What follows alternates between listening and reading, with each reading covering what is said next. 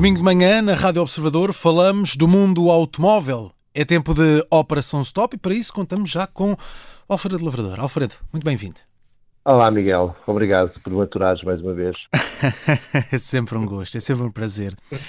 Vamos falar de GPL. Há muitos anos que se ouve falar de automóveis movidos a GPL. Afinal, vamos lá para partes. Que combustível é este? Olha, para, começar, tens toda a razão. O GPL uh, uh, anda por cá já há muitos anos. Eu, eu confesso que tive, tive, que fazer uma pesquisa para ver quando é que surgiu o primeiro motor a, combustão capaz de queimar GPL. E nota que é uma coisa que uh, não é bem do nosso tempo. Foi construído em 1823. Hum, é do meu, é do meu. Tu és mais novo. é, és um querido, és um querido, mas por, por acaso não é verdade. E, e, o primeiro posto de abastecimento surgiu em 1935. Hum. Contudo, o grande boom eh, na Europa deu-se ali por volta de 1970, quando este gás começou a ser utilizado em Itália e nos Países Baixos, na altura ainda se chamava Holanda, com estas modernices, um, e um, começou a ser usado nos táxis de, destes dois países. Um, e em Portugal, uh, foi o decreto-lei de 91, hum. 1991, que regulamentou o, o seu uso. Agora, a segunda parte da tua questão, como combustível. O GPL é um dos, dos muitos produtos que se obtêm pela refinação do petróleo e é essencialmente composto por eh, dois gases uh, misturados, uh, é o butano e o propano. O butano tu conheces bem, porque uh, tu és fumador.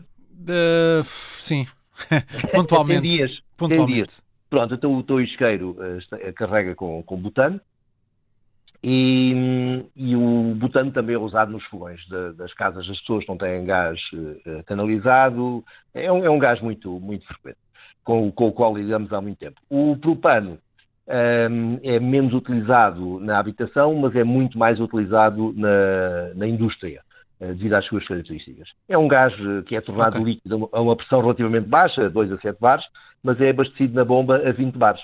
Hum.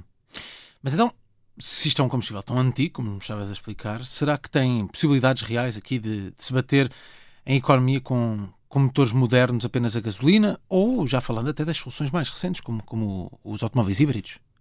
Olha, as tuas dúvidas são as nossas também, são as Isso. minhas.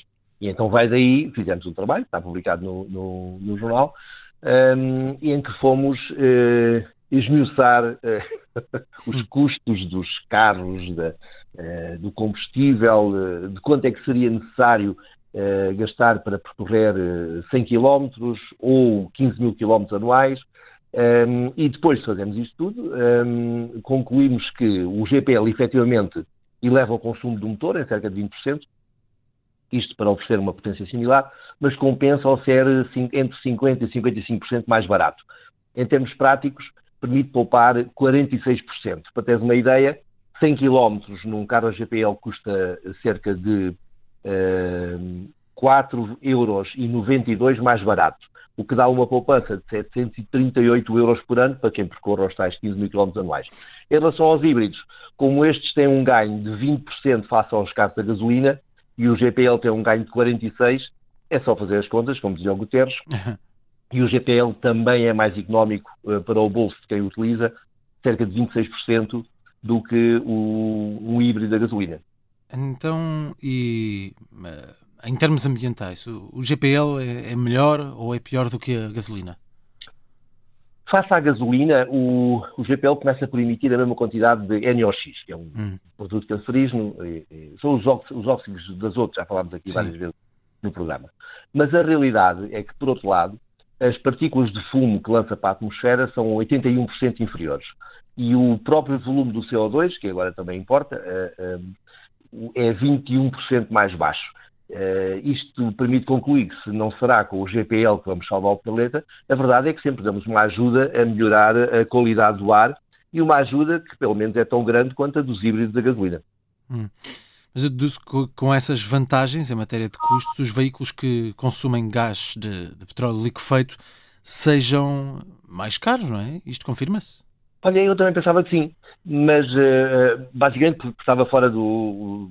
Nunca, não, nunca me vi comprador de um, de um, um carro GPL. Sim. Mas uh, agora que, que me debrucei sobre a matéria, porque já sabia que me ias questionar aqui arduamente, um, reparei que, considerando a, a, a mesma marca, um, portanto, o, a Dacia vende os, vende os três modelos uh, híbridos, elétricos e etc. E, e, e, a GPL. E a diferença entre o gasolina, que é aquilo que me estavas a questionar, e o GPL Sim. é cerca de 500 euros e é 500 euros mais barato no, no, no GPL. São 500 euros, é cerca de 22 mil, mas olha que 500 euros sempre dá para abastecer com 600 kg de GPL, o que dá para uma série de quilómetros. Ou seja, temos poupança na compra imediata do veículo e depois temos poupança no custo do combustível. Hum, há, há uns anos a moda era transformar artesanalmente automóveis a gasolina para o consumo de gás. Como é que isto está a ser feito agora? Olha, felizmente está melhor, porque okay. essa transformação foi, foi regulamentada por aquele decreto de 91 que falámos há Sim. pouco.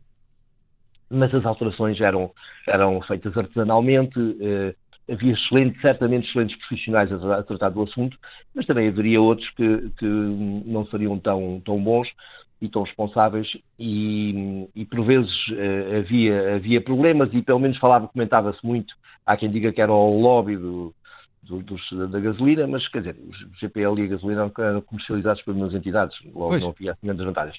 Agora, o, os, os, novos carros da GPL é uma coisa completamente diferente. São, vêm de fábrica com o, com o mesmo nível de homologações e de cuidados que, que, que vêm os outros veículos todos, a gasolina, a gasóleo, híbridos, por aí fora.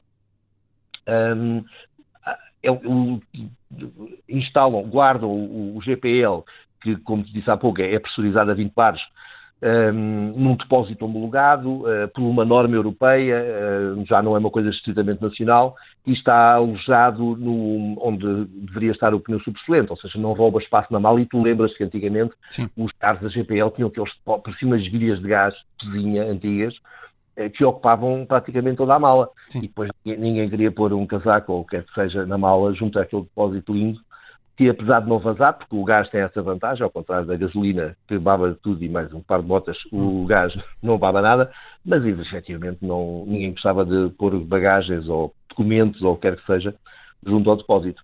Há aqui outra questão, eu acho que muita gente que nos está a ouvir tem esta dúvida ainda sobre onde, o que é que podem fazer estes carros, onde é que podem andar, porque eu recordo-me até há, há, bem pouco tempo os carros da GPL eram proibidos, por exemplo, de utilizar garagens subterrâneas. Isto, isto já não é assim, pois não? Não, não, já desde 2013 pois. não é assim com, com, com, com quando eles uh, criaram um novo decreto-lei e eu lembro-me, como tu, uh, aqueles dísticos uh, proibidos, uh, caros a GPL. Um, mas a verdade é que depois um, foi criada uma regulamentação europeia, até antes de 2013, e, e com essa regulamentação ganhou-se, que passou a ser, até que ser obedecida até pelos transformadores, um, mas a verdade é que ganhou-se confiança no, no, em todo o sistema e, e, e disso deixou de fazer efeito. Tanto mais que eh, tecnologicamente o gás, eh, o GPL ou o gás natural não são mais perigosos do que, do que a gasolina. Uh, para uma utilização em, em garagens e, e, também não o são durante um reabastecimento. Logo, aquelas desconfianças era mais do, devido ao fator novidade do que propriamente outra coisa qualquer. E já agora, se estás preocupado, se queres comprar um destes carros, e se estás preocupado se, uh, se aquilo tem alguma contrariedade, a única coisa que eu te aconselho é, é verificar se perto do sítio onde te movimentas existem postos de, de abastecimento. Mas, curiosamente, se eu te disser que há 431 postos de abastecimento em Portugal, se calhar fica espantado, porque... Hum, se calhar há mais do que elétricos, quase. É, pá, andam muito a cataco. Portanto, eu estive a fazer uma pesquisa e, e, e algo desli que havia cerca de 500. Mas é que entre 431 e 500 também a diferença não é grande. E, mas existem, e agora, há zonas que estão muito bem servidas, Sim, há zonas claro, que estarão claro. menos bem servidas, claro. e é como se vais comprar, é, é, como comprar um carro elétrico, estás a, comprar, a pensar em comprar um carro elétrico e não tens onde carregar, vai daí, não é a melhor opção. Uh, e é, se, se tiveres, depois podes considerá-lo. Muito bem, muito bem. Está feita a revisão então de como, estão, como está esse mercado do GPL. Comprar carros GPL ainda é bom para a carteira? Esta foi a dúvida que tentámos uh, responder em mais um episódio de Operação Stop. Alfredo, estamos de regresso para a semana. Um abraço. Abraço.